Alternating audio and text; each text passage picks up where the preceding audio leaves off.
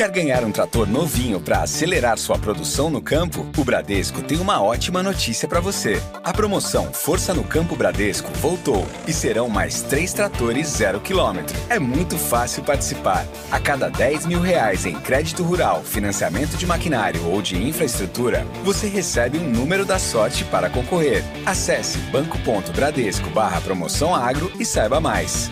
Bradesco, o agro do futuro é agora.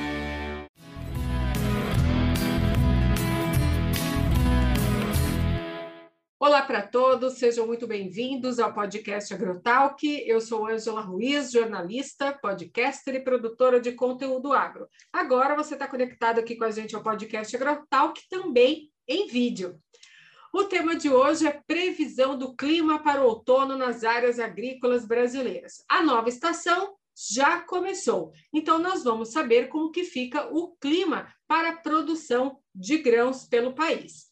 O convidado desta semana é Celso Oliveira, bacharel em meteorologia e mestre em agronomia, especializado em agrometeorologia pela Universidade de São Paulo e é o agrometeorologista aqui da Clima Tempo. Celso, seja muito bem-vindo ao podcast Agrotalk. Muito obrigado, Ângela. Olá a todos. Celso, olha, é sempre bom ter você aqui comigo, né, no podcast Agrotalk, para estar tá aqui trazendo essas informações para os produtores rurais. Agora que a gente começou uma nova estação, nós sabemos que o sucesso de uma safra depende de vários fatores, e entre eles, a gente pode destacar aqui o correto preparo do solo, o uso de cultivares adaptadas e o bom controle fitossanitário. Porém, a variável que representa aí 60% da variabilidade na produção agrícola é o clima. Então, por isso, o essencial é manter aí o olhar atento às previsões climáticas, tanto para o planejamento das operações de campo, como também para nortear aí a comercialização da safra. E pensando nisso, Celso, vamos falar do fenômeno Laninha, como que fica, hein? O Laninha ainda vai continuar atuando durante esse outono? Pois é, Ângela, essa que é a questão, né? A gente entra numa nova estação, né? Uh, e o fenômeno Laninha ainda continua atuando. Deixa eu mostrar algumas uh, informações, deixa eu colocar aqui na caneta laser para a gente dar uma olhada, sobre a temperatura dos oceanos. Né? Então, o que chama a atenção é que hoje temos aí a temperatura uh, mais baixa do que o normal em boa parte da, uh, do, do, Oceano Pacífico e ainda continuamos sob o Laninha. E mais do que isso, aconteceu nessas últimas semanas uma evolução na temperatura do Oceano Pacífico em profundidade. Aqui é um dado observado, né? O, o Oceano Pacífico, pela sua importância, ele tem boias é, com termômetros espalhados aí por todo o oceano é, e medem em tempo real como é que está se comportando a temperatura. E aqui é como se a gente estivesse olhando, é uma, é um, é uma página que eu peguei da NOAA, né, da administração Uh, norte-americana de meteorologia e oceanografia, que mostra como é que uh, o, o, Oceano Pacífico como se fosse um aquário. Uh, então, a parte de cima desse gráfico é a, a, a superfície do oceano, Uh, temos aqui do lado direito a América do Sul, do lado esquerdo a Oceania, e a gente enxerga como é que está o comportamento da temperatura em todo o oceano em profundidade, até os 300 metros de profundidade. E o que chama muito a atenção é que, do lado direito aqui dessa página, uh, nós tínhamos uma situação onde o, a temperatura do oceano, ela, ah, a parte fria, né, que era responsável pelo Laninha, estava retrocedendo, diminuindo cada vez mais. Existia uma área de água quente que estava avançando aí da Oceania, por baixo do oceano, até a, a região mais leste do Pacífico, mas olha só o que, que aconteceu nas últimas semanas. Essa área de água quente ela acabou quebrando, né, rompendo, e temos agora uma área de água fria na região central do Pacífico que está avançando na direção da superfície. Então, esse tipo de situação fez com que as previsões elas fossem revistas. E hoje nós temos na probabilidade aí da, de El Ninho, Laninha e neutralidade, de acordo com o consenso entre a NOAA e a Universidade de Colômbia, essas colunas aqui em azul representam a uh, probabilidade de Laninha, as colunas em cinza representam a probabilidade de neutralidade e as colunas em vermelho a probabilidade de termos El Ninho. E o que chamou bastante atenção aí uh, no noticiário das, da, das últimas semanas foi esse prolongamento do fenômeno Laninha até o inverno. Aqui embaixo tem os trimestres, junho, julho e agosto, e percebam que mesmo lá para frente, né, no decorrer do inverno, início da primavera, tem aí uma certa indefinição entre neutralidade e Laninha. Então, essa foi a grande novidade. O fenômeno Laninha postergou, deve postergar pelo menos até meados de 2022, Ângela. Ou seja, vamos ainda durante o outono é, estar aí sobre a influência deste fenômeno e, é claro, aí as portas também do inverno, a laninha atuando ainda, tirando será o sono do produtor rural. Celso, hoje você vai trazer informações aqui para gente sobre isso. E é claro, a gente quer começar a falar sobre as produções né, que estão no campo. Eu sei que o produtor rural brasileiro está preocupado não só com a previsão do tempo do dia a dia, mas também com relação à laninha. Se a gente for observar, o sul do Brasil enfrentou nesse verão que terminou uma estiagem que tirou o sono do produtor rural. E é claro, a gente estava sob a influência do laninha. E com agora essa notícia que o laninha vai se estender, como que fica, Celso, o outono para o produtor rural que está lá no sul do Brasil? Pois não, vamos dar uma olhada aqui no mapa que mostra o desvio de precipitação para os próximos meses. Eu vou ampliar para a gente poder enxergar. Ah, aqui, consegui. É, ampliei já. Tá? Essa, esses mapas, eles representam o desvio da precipitação em relação ao normal. Eu coloquei, inclusive, o mês de março, né, uma simulação canadense, que é interessante que ela pegou bem essa mudança da gangorra, né? Vale salientar o seguinte: esse mês de março ele vem sendo bem mais chuvoso no sul do que nos meses anteriores. Tanto que uh, há uma expectativa, claro, já houve uma perda significativa no sul, mas especificamente no Rio Grande do Sul, essas chuvas de março, elas diminuíram um pouco, estancaram um pouco as perdas observadas na soja. Lembrando que o Rio Grande do Sul planta soja mais tarde em relação, por exemplo, ao Paraná. Né? Então, ainda boa parte aí da soja, uma parte da soja está em fase reprodutiva. Uh, agora, é interessante o seguinte, essa situação que a gente vive agora em março, né, com chuvas mais fortes do que o normal, ela não prossegue. Né? Então, aqui é o mapa de abril, tá, com desvio de precipitação. As áreas em amarelo e marrom representam chuva abaixo da média, as áreas em verde e azul representam chuva acima da média. E aí é importante isso, lembrarmos que estamos ainda sob laninha e que essa situação, que é chamada de bloqueio atmosférico, naturalmente não vai conseguir se sustentar por muito tempo. Então, a previsão para a região sul no decorrer de abril é de precipitações entre a média, um pouco abaixo da média, não diria que há uma ausência total de precipitação e recomendo até cautela com relação aos desvios aqui, se a gente olha e fala, ah, mas é só 10 milímetros, 20 milímetros menos do que o normal. Na realidade, o que eu queria mostrar, na, é, na verdade, é a questão da mudança, digamos, da gangorra da chuva. Agora ela está mais concentrada para o sul do Brasil e volta naturalmente para áreas do norte e nordeste no decorrer de abril. Então, vai ser importante monitorarmos aí o decorrer de abril, porque a chuva fica mais espaçada e dependendo algumas áreas não seria estranho termos aí o aparecimento do déficit hídrico no decorrer do mês. E uh, outra coisa também que chama atenção para o decorrer do mês de maio é a manutenção desse cenário. Até há uma previsão de chuva sobre o oeste do Rio Grande do Sul, extremo oeste do Paraná também pode ter chuva a partir do final de maio, mas o que a gente percebe tanto para a questão da instalação e desenvolvimento da safra de inverno, começa agora em abril e maio, como o próprio milho safrinha né, do estado do Paraná, eles ainda continuam, feijão também no Paraná, eles continuam sob chuva inferior ao normal. Então, eventualmente poderemos ter aí uh, relatos sobre essa questão da diminuição da chuva. E também, só passando aqui para o mês de junho, né, é um dos poucos meses onde há uma previsão de chuva um pouco acima da média, entre a média e acima da média, para áreas aí do Paraná, norte de Santa Catarina, oeste do Rio Grande do Sul, a faixa leste do Rio Grande do Sul, por sua vez, com precipitações inferiores à média. Então, até há previsão de chuva no decorrer desse outono, mas o que a gente percebe é que essa chuva é um pouco irregular.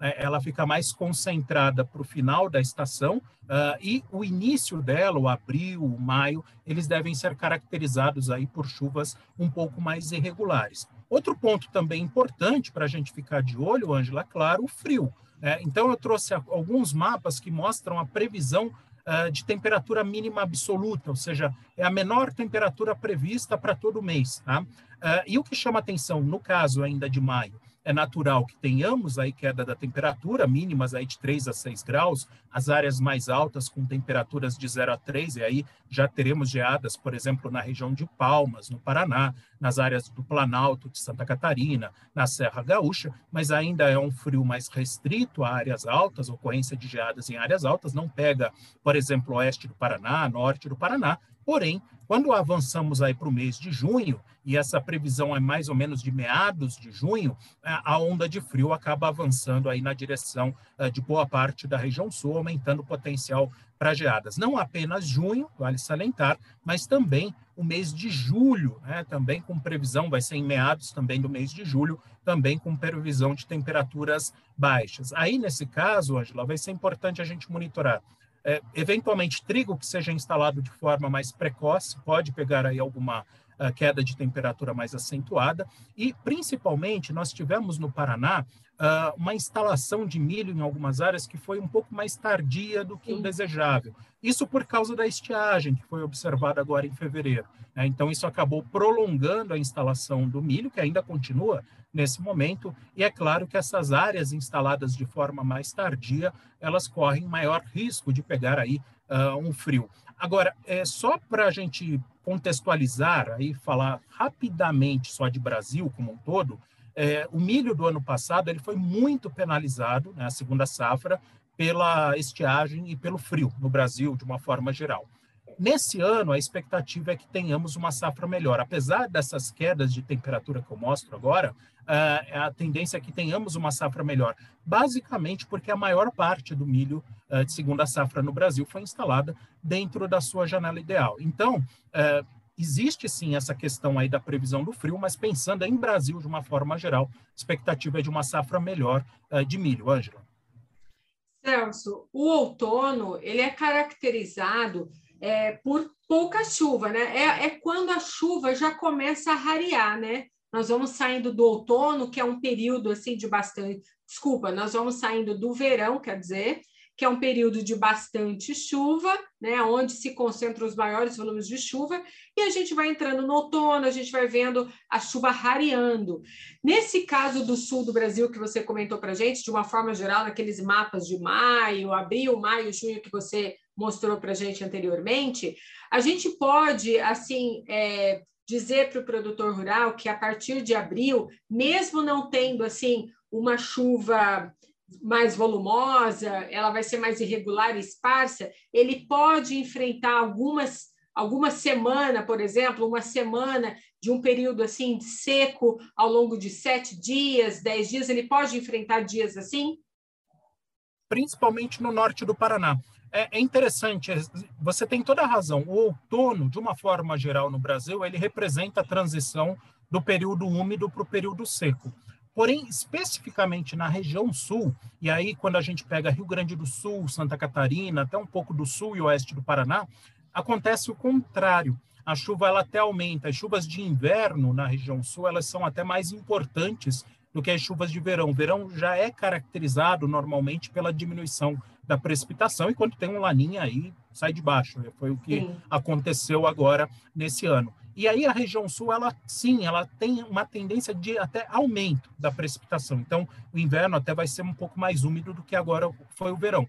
Agora, é, é natural que, olhando a região sul, você tenha uh, áreas de transição. E nesse caso, o norte do Paraná ele tem uma característica muito semelhante ao sudeste né, do Brasil, que sim é caracterizado pela diminuição da chuva. Então, se a gente fosse apostar em períodos secos mais prolongados, sim, Londrina, Maringá, Paranavaí, no noroeste do Paraná, são áreas que têm maior chance de ter aí um período seco mais prolongado. Já ao contrário, por exemplo, o Rio Grande do Sul, embora tenha até alguns meses com chuva abaixo da média, a expectativa é que esse intervalo ele vá diminuindo é, de, de, espaçamento né, entre a chuva, ele vai diminuindo. Tanto que só, dando aqui uma palhinha rápida aqui sobre o mapa de julho e agosto, percebam que o Rio Grande do Sul uh, está até com previsão de chuva acima da média. Não que resolva os problemas associados aos recursos hídricos, mas até há uma expectativa de um meio de ano um pouco mais úmido no, no Rio Grande do Sul comparado aos últimos.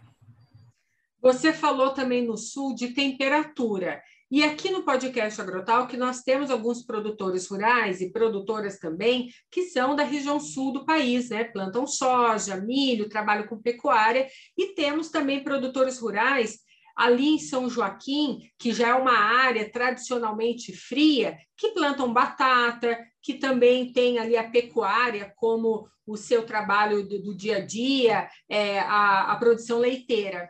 É, ano passado a gente viu bastante frio acontecendo nessas áreas aí de Altos da Serra, São Joaquim, várias áreas ali do também do Rio Grande do Sul, e a gente teve até episódio de neve, né? Eu sei que está cedo aqui para a gente pontuar alguma coisa nesse sentido, mas como você mencionou geada, esses produtores então dessas localidades de batata, de leite, nos altos da serra, podem ter problema aí com relação à geada, então, nesses meses aí de junho e julho.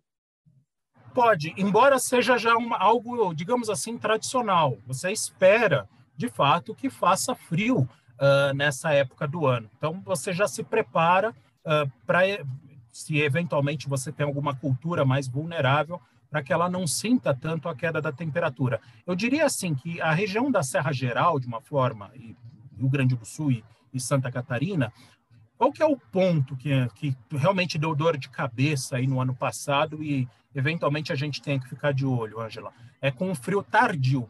É, então, uh, uh, algumas previsões mostram que ainda no finalzinho do inverno, início da primavera, lá para setembro, ainda poderemos ter quedas mais acentuadas da temperatura, e claro, a gente vai monitorando isso também ao longo da próxima primavera, mas isso realmente deu muita dor de cabeça. O segundo semestre né, de 2021 deu bastante dor de cabeça pelo frio uh, bastante tardio, avançando primavera dentro. E por enquanto, né, pelo menos até as previsões de setembro, mostram ainda possibilidade de alguma queda um pouco mais acentuada da temperatura. Vai ser importante a gente ficar de olho nisso.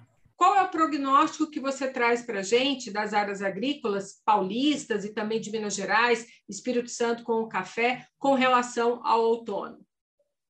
Bom, vamos falar então. Eu vou voltar aqui nessa questão do Sudeste, né, do melhor do mapa de distribuição de chuva, mas agora focando justamente na região Sudeste. E o que chama atenção é que a gangorra ela inverteu por completo, né, nesse mês de março chuva diminuiu bastante sobre o Sudeste. A expectativa é que ainda não tenhamos regularização da chuva até o final do mês de março sobre áreas do norte de Minas, por exemplo, norte do Espírito Santo também, é, com chuvas abaixo da média. Porém, isso, essa situação ela acaba sendo minimizada no decorrer de abril, quando a chuva volta a ficar mais concentrada, e as frentes frias ficam mais concentradas sobre o Nordeste. Isso acaba beneficiando também precipitações um pouco mais intensas, nada excepcional, longe de termos as mesmas chuvas que foram observadas ali em dezembro, janeiro, mas volta a chover um pouco de forma um pouco mais regular sobre o norte de Minas, sobre o Espírito Santo, também tem previsão de chuvas aí no Rio de Janeiro e na faixa leste do estado de São Paulo. Uh, eu diria assim que volta mais ou menos a situação que a gente vinha observando uh, durante boa parte do final da primavera e início do verão.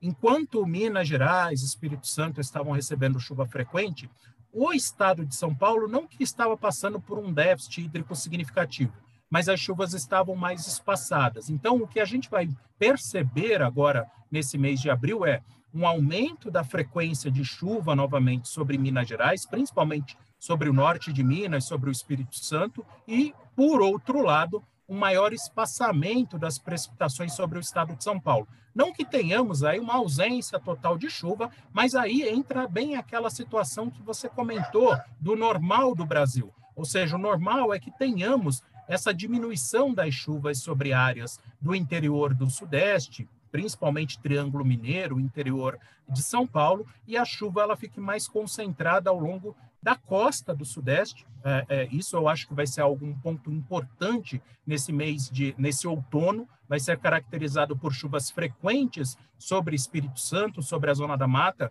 Uh, a gente tem alertado o pessoal do Conilon para dificuldade para a colheita do conilon, do café conilon esse ano, por conta dessas chuvas frequentes, dificuldade para a secagem do café, enfim, essa questão toda aí da qualidade do próprio grão, enquanto uh, o interior, São Paulo, de uma forma geral, o interior de Minas, eles acabam tendo uma situação que é considerada o normal da época do ano.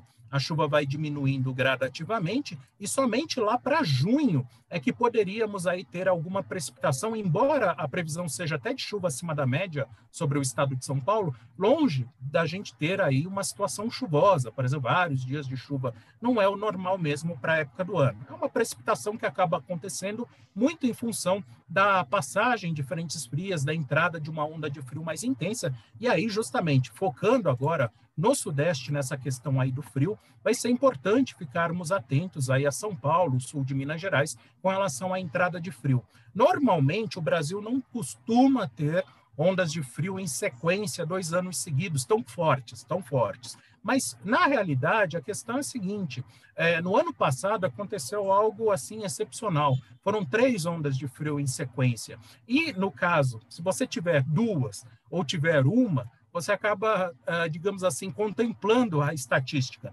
Então, por isso mesmo, não dá para você desligar e falar assim: ah, tudo bem, o ano passado teve frio intenso, então esse ano a gente não deve ter frio tão forte. Enfim, pode acontecer uma madrugada que seja, já faz um baita estrago. E aí, eu, todo mundo, aí a, a sugestão é a seguinte: hoje a previsão ela mostra frio mais intenso para junho, para meados de junho e julho, até a de junho mais forte do que a de julho, alcançando áreas produtoras de cana-de-açúcar, café, laranja de São Paulo, mas hortifrutis, enfim. Uh, mas eu diria assim, a partir da segunda quinzena de maio, é importante sempre ficar atento à previsão do tempo para ver se não está chegando nenhuma onda de frio intensa. Essas previsões de ondas de frio, elas são melhor previstas aí com poucos dias de antecedência, normalmente até 15 dias de antecedência. Isso aqui, na realidade, é só uma ideia. Agora, vale a informação seguinte, Angela, quais são as situações agora?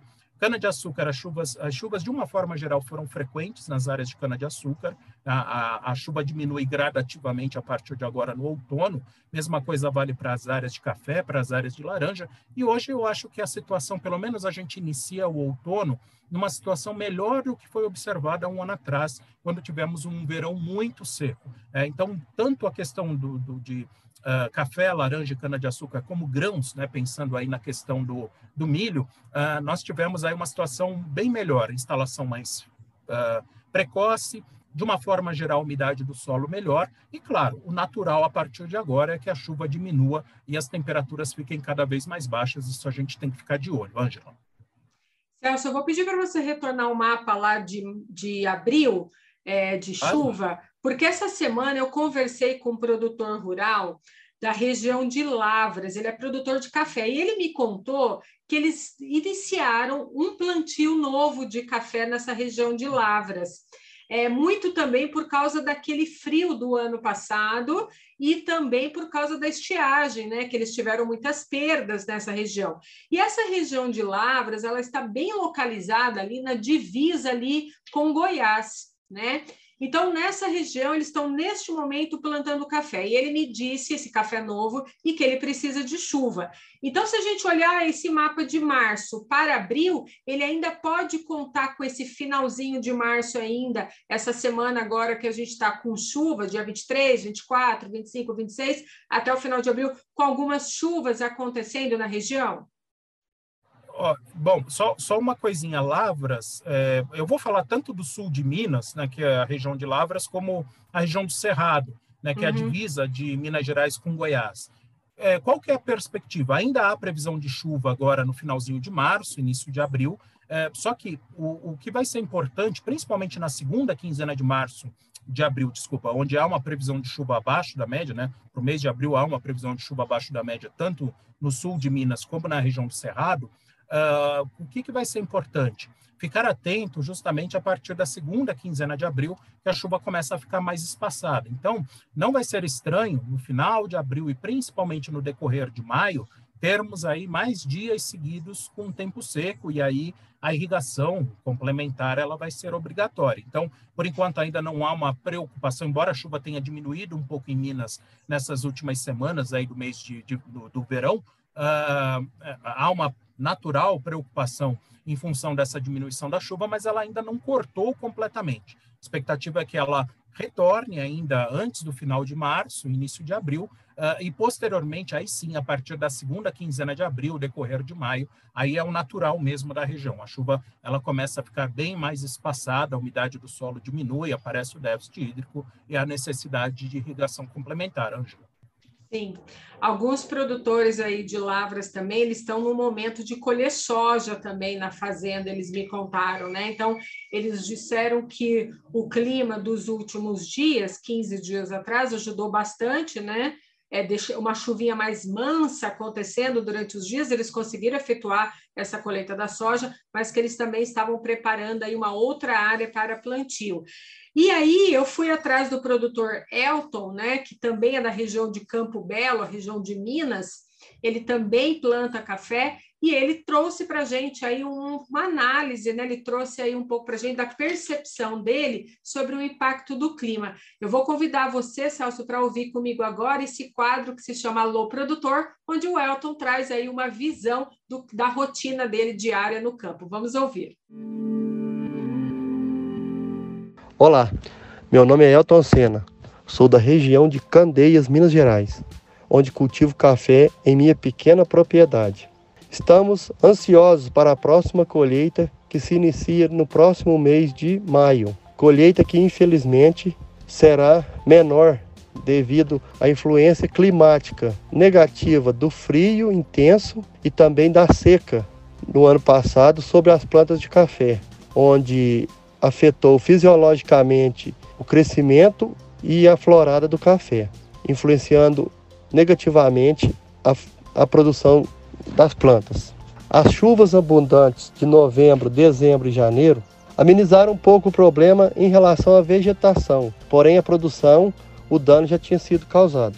Um outro fator que está preocupando nós cafeicultores é em relação à disponibilidade e também ao custo dos fertilizantes para a próxima safra, tendo em vista que o aumento e também a disponibilidade serão afetados.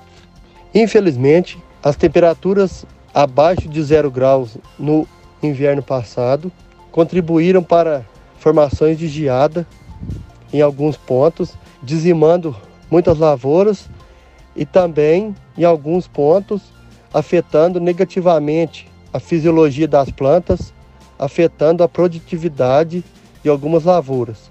Por isso, a safra deste ano está bastante comprometida.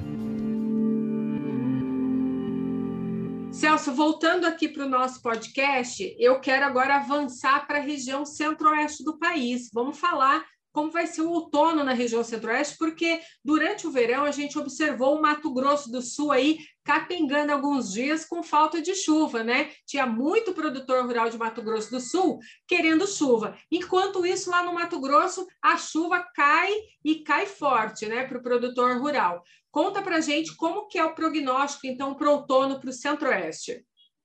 Pois é, o centro-oeste e o sudeste, eles são 880. Quando a gente pensa assim em é, efeitos do El Ninho ou do Laninha, né? Vamos falar do Laninha agora para facilitar a nossa vida, que a gente está vivendo essa situação. É, a gente fala muito assim, ah, o Sul ele sofre mais com estiagem, foi o que aconteceu, enquanto que Norte e Nordeste tem bastante chuva, e a gente viu a chuva forte, por exemplo, que caiu na Bahia, no Tocantins, no Pará e por aí vai. Uh, e aí o Sudeste, né, quando a gente pega os artigos acadêmicos, de fato não existe uma correlação muito clara entre uh, chuva uh, no Sudeste e no Centro-Oeste, com os efeitos do El Niño e Laninha, porque as duas regiões ficam no meio do caminho. Só que se você esmiuçar um pouco mais essas duas regiões, você vai perceber o seguinte, que dependendo da posição do Estado na região, ele vai sentir mais os efeitos do Sul ou do norte do Brasil. E foi o caso do Centro-Oeste. Né? O Mato Grosso do Sul, embora esteja no Centro-Oeste, ele teve um efeito muito parecido com o observado no Paraná, Santa Catarina, Rio Grande do Sul, especialmente o sul do Mato Grosso do Sul, sentiu demais os efeitos do Laninha com a ausência de chuva. E, por outro lado, desde novembro vem chovendo sem parar uh, em Mato Grosso, principalmente Mato Grosso, embora também esteja chovendo forte em Goiás. E aí, qual que é a situação? Né? Com essa inversão, mostrando o mapa aí da de novo, da distribuição de chuva, né, da, da, anomalia de precipitação, do desvio de precipitação, essa inversão da gangorra, né, com a chuva mais concentrada sobre o sul do Brasil, puxou também umidade na direção do Mato Grosso do Sul. Hoje a umidade do solo, nesse final de verão, início de outono, é muito melhor do que o observado durante boa parte da estação passada. Agora, é importante salientar o seguinte: Laninha não acabou. Então, naturalmente, né, olhando aí para o decorrer de abril, já no decorrer do outono, naturalmente essa precipitação já fica mais baixa, aos poucos, a umidade do solo diminui no Mato Grosso do Sul. Vai ser importante, principalmente no sul do estado, vermos aí como é que vai ser o desenvolvimento do milho safrinha. Não que a chuva corte completamente, mas ela vai ficando cada vez mais espaçada e, por consequência, abaixo da média em boa parte do Mato Grosso do Sul. Mesma situação é observada em Goiás, porém aí a situação é diferente. Hoje a umidade do solo em Goiás é muito alta. E além disso, mesmo no norte do estado, por exemplo, o Distrito Federal, em torno de Brasília, a previsão é de chuva dentro da média, né? A chuva fica mais abaixo da média na região de Caldas Novas, e isso não implica numa ausência completa de chuva em Goiás. Então, a situação é mais confortável no caso de Goiás para o desenvolvimento do milho e também do algodão, enquanto Mato Grosso ainda tem previsão de chuva acima da média. Isso tem essa chuva forte no final do verão, ela tem dificultado as atividades de campo, manejo do algodão, o manejo do milho de uma forma geral. Precipitação prossegue em abril, é claro que não na mesma intensidade do verão, e quando a gente olha em maio, né, o que acontece é que chama atenção. Volta a chover né, sobre o Mato Grosso do Sul, áreas do Pantanal, áreas também do norte do estado, a região de Coxim. Essa chuva deve acontecer mais para o final do mês de maio. Essa chuva, se acontecer, de fato, confirmar, ela vai ser uma chuva muito bem-vinda para o desenvolvimento do milho. Uh, e também há previsão de chuvas acima da média sobre áreas do sul do Mato Grosso e oeste do Mato Grosso, desde Rondonópolis até a região de Juína, Juara, o que também ajuda o desenvolvimento, principalmente do milho segunda safra.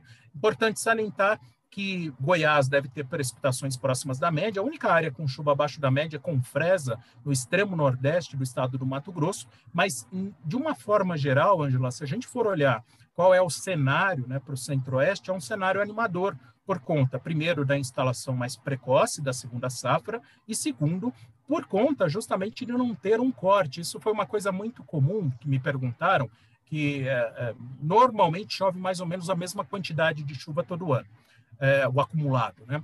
E aí, é, como estava muito alto em novembro, dezembro, janeiro, preocupação do produtor era, poxa, será que essa chuva não vai cortar mais cedo para compensar, digamos assim, essa média histórica? A boa notícia é que não, tá? Então, no fim das contas, o que a gente vai ter nesse ano de 22, 21, 22 é um acumulado maior do que a média histórica e um período mais prolongado de chuva, o que permite aí o desenvolvimento das culturas agora de segunda safra, né, instaladas uh, principalmente Mato Grosso e Goiás, e no caso do Mato Grosso do Sul, ok, essa chuva do final de maio ela vai ser bem-vinda, mas aí nesse caso vai ser importante a gente monitorar o maior espaçamento entre as precipitações em abril e também na primeira quinzena de maio. E só para finalizar, né, já no decorrer de junho, assim como em São Paulo a gente mostrava chuva acima da média, Mato Grosso do Sul, sudoeste de Goiás, sul do Mato Grosso tem previsão de chuva acima da média nesse mês. Não longe de ser uma situação chuvosa, não é o caso,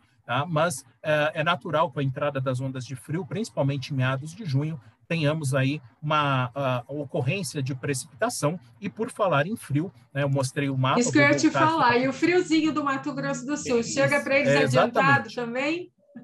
Ele, olha, ele é, vai ser importante. Maio não é o caso, tá, de termos frio a ponto de provocar geadas. Mas no caso de junho, para áreas instaladas de forma mais tardia, né, do milho, uh, principalmente região de Ponta Porã, Dourados, aí avançando um pouco aí na direção, até perto aí de Campo Grande, é, vai ser importante a gente monitorar já meados de junho, onde existe sim uma temperatura, deixa eu colocar aqui a escala, né, inferior Isso. aos 3 graus, né, uh, aqui no, no, no, sul, no centro e sul do Mato Grosso do Sul, e o que chama atenção, diferentemente de algumas áreas aqui do sudeste, né, Mato Grosso do Sul deve ter mais frio em julho do que junho, né, a, a queda da temperatura é mais acentuada nesse mês de julho, Uh, lembrando que tanto a onda de frio de junho como a de julho, por enquanto, uh, uh, elas estão previstas para meados do mês. É algo, claro, que a gente precisa monitorar. Uh, e vai ser importante essa questão da queda da temperatura para não somente para milho, né, que eu tenho falado aí sobre milho tardio, apenas áreas tardias, uh, o que é bem menos do que foi instalado no ano passado, mas claro, também é uma área produtora de cana-de-açúcar, né, o Mato Grosso do Sul, vai ser importante, já foi bastante penalizado pelo frio do ano passado, e a expectativa é de queda de temperatura também para esse ano. Ângela. Ô Celso, só para a gente simplificar aqui para o produtor que está nos assistindo e ouvindo, no mapa aqui de temperatura, essa área em roxo, mas esse tom mais clarinho, significa aí temperaturas mais baixas?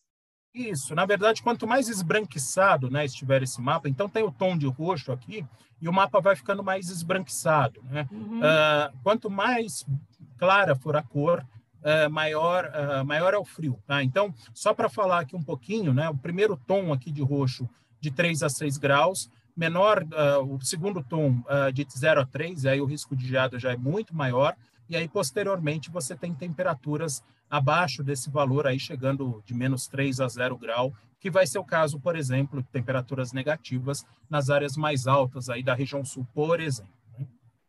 Sim. Bem, Vamos passar então a falar agora da região Nordeste, porque eu vou destacar aqui é, a Bahia, né? Porque a safra 21 e 22 de algodão está numa fase agora de desenvolvimento vegetativo na maior parte das lavouras, né? Brasileiras, segundo o levantamento da Abrapa, né? Que é a Associação Brasileira dos Produtores de Algodão. Então, é, a gente quer saber de você como que fica aí a questão dos talhões aí nos estados aí, principalmente da Bahia, onde a gente sabe que tem produção de algodão. Você já falou do Centro-Oeste, já apontou aí Goiás, que também tem produção de algodão, mas da Bahia, dessa região aí do oeste da Bahia, como que fica a questão do outono para a região Nordeste com destaque para a Bahia? Pois é, a chuva diminuiu no Vale do São Francisco. Esse ano foi um ano de extremos, né? De depois de um dezembro onde parte da Bahia ficou debaixo d'água, ah, agora a gente já tem um déficit hídrico entre o final desse verão e início do outono, justamente porque a chuva ela mudou de posição, né? ela ficou mais concentrada sobre a região sul. E o que chama atenção justamente no mapa de março é a precipitação abaixo da média em todo o Vale do São Francisco, situação que deve permanecer até o final do mês de março. Porém, né, uh, como a gente vem comentando, o fenômeno Laninha ele não acabou e naturalmente agora no decorrer de abril as frentes frias voltam a ficar mais concentradas sobre o Nordeste. Também tem outros sistemas que atuam chamados de onda de leste, zona de convergência intertropical, enfim, uh, o fato é que há ainda umidade, há expectativa de chuva nesse outono uh, para o oeste da Bahia, para a região produtora de algodão. Então, existe sim um déficit atualmente, mas que deve diminuir uh, à medida que caminharmos aí no outono e a precipitação retornar. É interessante até salientar que não há uma previsão de chuva acima da média em todo o Nordeste. Existem algumas áreas, por exemplo, em abril, entre Maranhão e o Ceará, onde a chuva fica abaixo da média. Isso tem um pouco a ver justamente com a temperatura do Oceano Atlântico junto à costa do Nordeste, que não está tão elevada a ponto de trazer chuvas regulares, mas essa chuva, essa precipitação abaixo da média não significa uma ausência total de precipitação, só mostra que as invernadas não serão tão frequentes nesses três estados, no Maranhão, Piauí e Ceará. Até diria assim que comparando ao que vem acontecendo em março, a diminuição da chuva no Maranhão em abril não seria uma má ideia, já que vem chovendo de forma muito intensa uh, sobre esse estado, que dificulta o término da colheita da soja e até mesmo o transporte e o embarque da soja no Porto de São Luís. Mas vale salientar, há uma previsão ainda de chuva em abril, embora dentro da média, não é nenhuma chuva excepcional.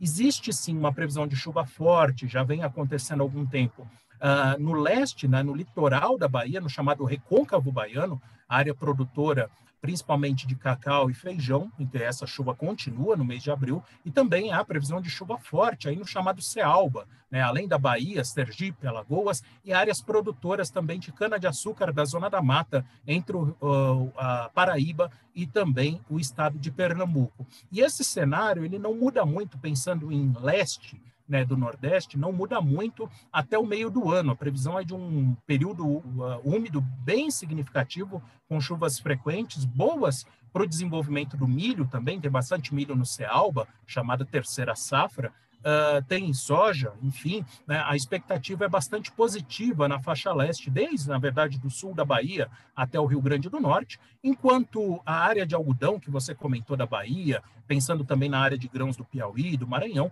o natural é pensarmos numa diminuição gradativa da precipitação à medida que a gente caminha para maio e também para o decorrer de junho. Então, o que a gente vai mais falar aí uh, a partir, principalmente aí de meados do outono, é de um tempo mais seco, já pensando perto do início da colheita da, do algodão, que vai acontecer mais para o meio do ano, e a ocorrência de chuva frequente na faixa leste, aí desde a Bahia até o Rio Grande do Norte, o que ajuda bastante o desenvolvimento de várias culturas, como eu comentei, feijão, cacau, uh, cana-de-açúcar, tem também milho, enfim, tem um pouco de soja, enfim, várias culturas que acabam sendo beneficiadas por essa chuva frequente no leste do Nordeste. Ângela.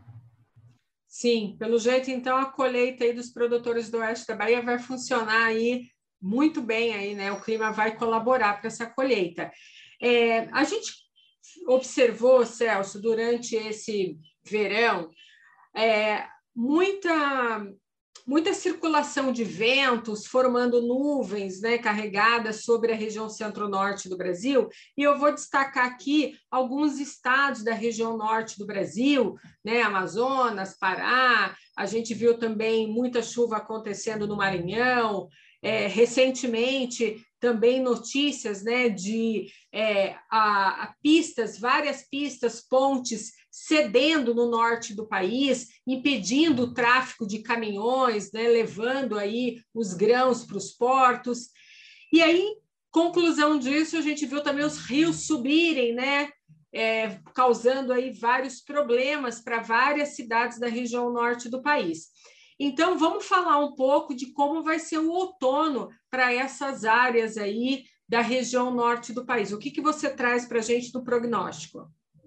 Olha, e lembrando que em algumas áreas do, do, norte do Brasil, o outono é o período mais úmido. Por exemplo, na ilha de Marajó, é, a chuva que normalmente cai em março e também abril quase que enchem uma caixa d'água de mil... Quase não.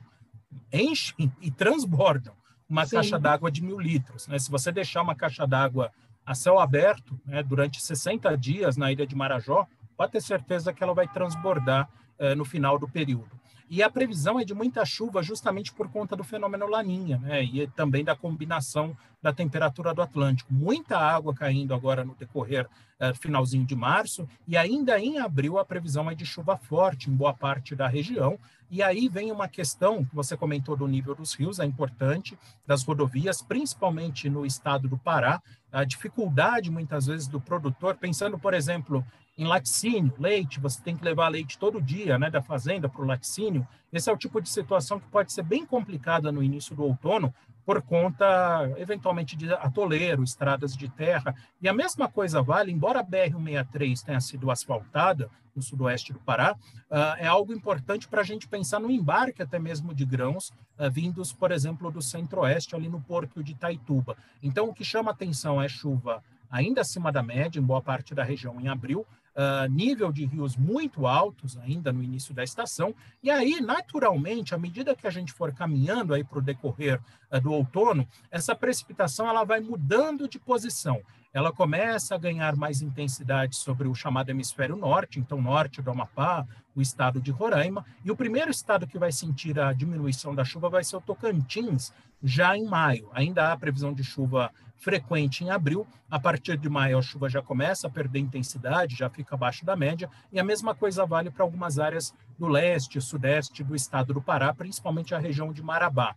E no decorrer de junho, já há uma previsão de chuva inferior ao normal, e aí vale salientar, é uma época já mais seca mesmo, em Rondônia, Acre, sul do Amazonas, uma boa parte do Pará, o Tocantins também, com tempo mais seco e a chuva apenas concentrada sobre o Amapá, Roraima e norte do Amazonas. Então, uh, o que chama atenção é um outono chuvoso, um outono que começa muito chuvoso e que, naturalmente, à medida que formos caminhando aí para o final da estação, essa precipitação vai perdendo intensidade gradativamente, a começar pelo Tocantins, pelo leste e sudeste do Pará e, posteriormente, espalhando por quase todo o sul da região amazônica. Ângela.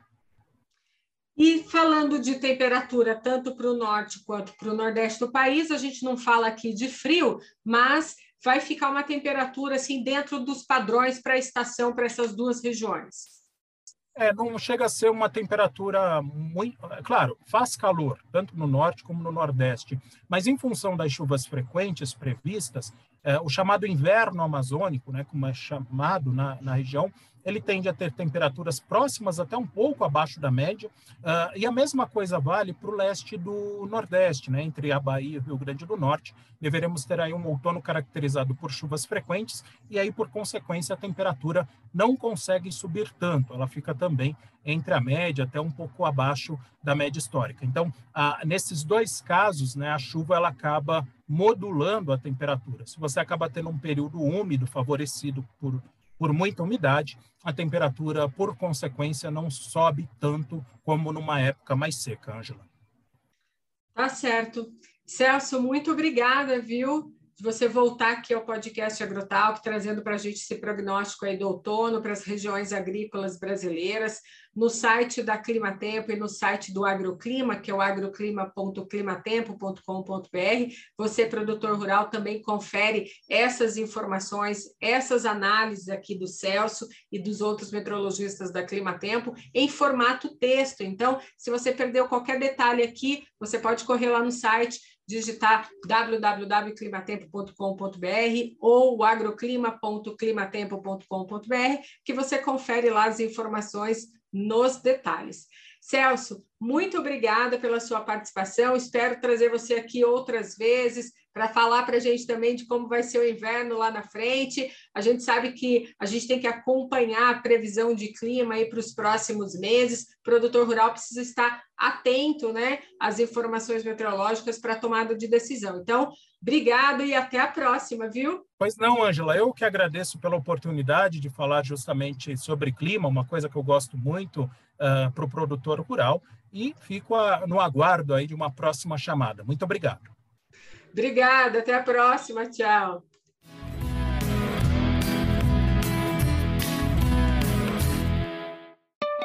Quer ganhar um trator novinho para acelerar sua produção no campo? O Bradesco tem uma ótima notícia para você. A promoção Força no Campo Bradesco voltou e serão mais três tratores zero quilômetro. É muito fácil participar. A cada 10 mil reais em crédito rural, financiamento de maquinário ou de infraestrutura, você recebe um número da sorte para concorrer. Acesse banco.bradesco barra promoção agro e saiba mais. Bradesco, o agro do futuro é agora.